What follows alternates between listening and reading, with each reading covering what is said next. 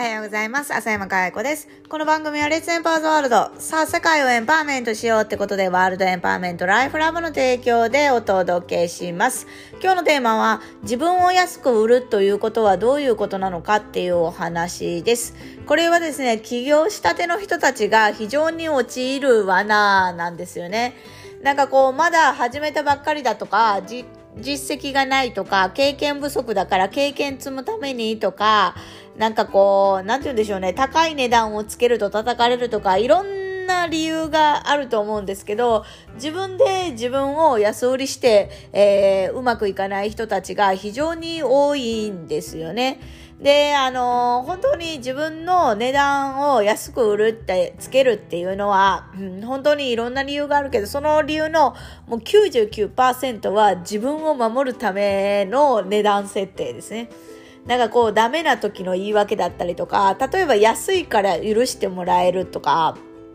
だから、まあ言えば、あの、安いから何かあった時には文句言わないでねっていう言い訳をその値段に表してるみたいな。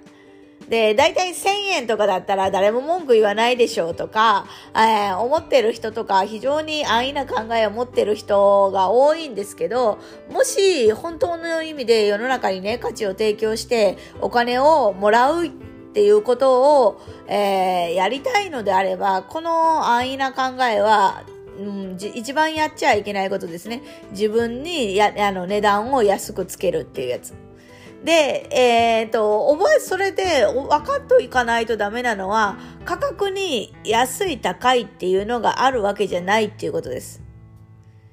多くの人は、なんかこう、1000円が安くって、100万円が高いみたいな、こう、思考を持ってたりとかするんだけど、そうじゃないって。安いとか高いを決めているのは、受け取る側の価値、満足度、これに紐づいているっていうことなんですよね。だから、100万でも満足度とか、あのー非常に100万円以上の価値を得れたんだったら、それは安いって思うわけですよ。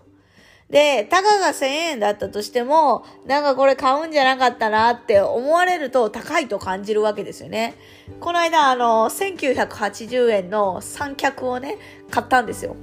で、あの、それ別のシリーズがあって、新しいシリーズが出てたから、あの、前のシリーズがなかなか良かったから、1980円でタイムセール Amazon でやってたし、いや、これ安いわと思って、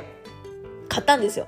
ほなもう想像以上にあのチープで使えない中途半端なものだって1980円なんだけどもう返品したいんですよね。だからもうすごい高く感じちゃって1980円で返品する方がもったいないんじゃないのかと思うんだけどももうそういう問題じゃないみたいなもうそれ以上1980円の価値をあの得られなかったらやっぱりそれは損した買い物で高いって思ってしまうわけですよね。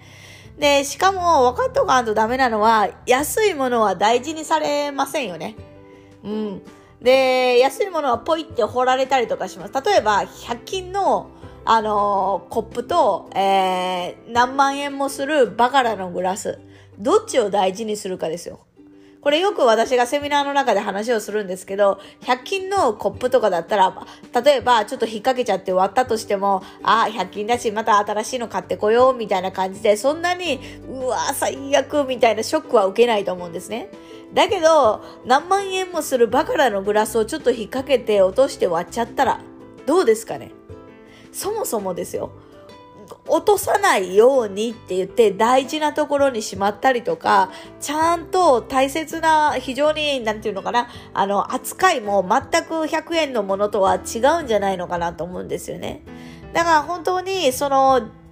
安い値段をつけるっていうことは、自ら100均の、えー、ああいうね、その他大勢と一緒ですよ、みたいな、そんな価値がないものですよって言ってんのと同じなんだよって、大事にされないポジションに自ら入っていってるっていうことと同じなんだよっていうことは、えー分かっといた方がいいかなと思います。で、あの、うまくいってない人たちにこの話をすると、とはいえね、経験値もないし、みたいな、経験が積んでから、あの、値上げしようと思ってます、なんていうことも言うんだけど、えそもそもその考え方が、あの、うまくいかないというか、一番難しいのは値上げですからね。一度1000円って言って、さ、この人は1000円の人ですみたいな、この商品は1000円ですっていうレッテルを貼られたら、それを1万円で売るっていう方がよっぽど難しいんですよね。だから、よっぽどの理由がない限り、1000円を1万円で買い、売りますみたいなことはできないですよね。だいたいここで失敗しちゃって、うん、人が離れていっちゃったりとかですよね。だから、一回安いっていうレッテルね、1000円だっていうものをね、次の日になってね、違う日に1万円になってたらどうですかね。だからこれ詐欺だみたいなことって思いませんかね。だからよくか自分に置き換えても多分そう思うはずなんですよね。だからもっともっと値段設定には慎重にならないとダメです。特に、あの、本当に、あの、これは価値のあるものだって分かってるのであれば、えー、ちゃんとそれに応じた値段をつけるっていうのが提供する側の責任ですよね。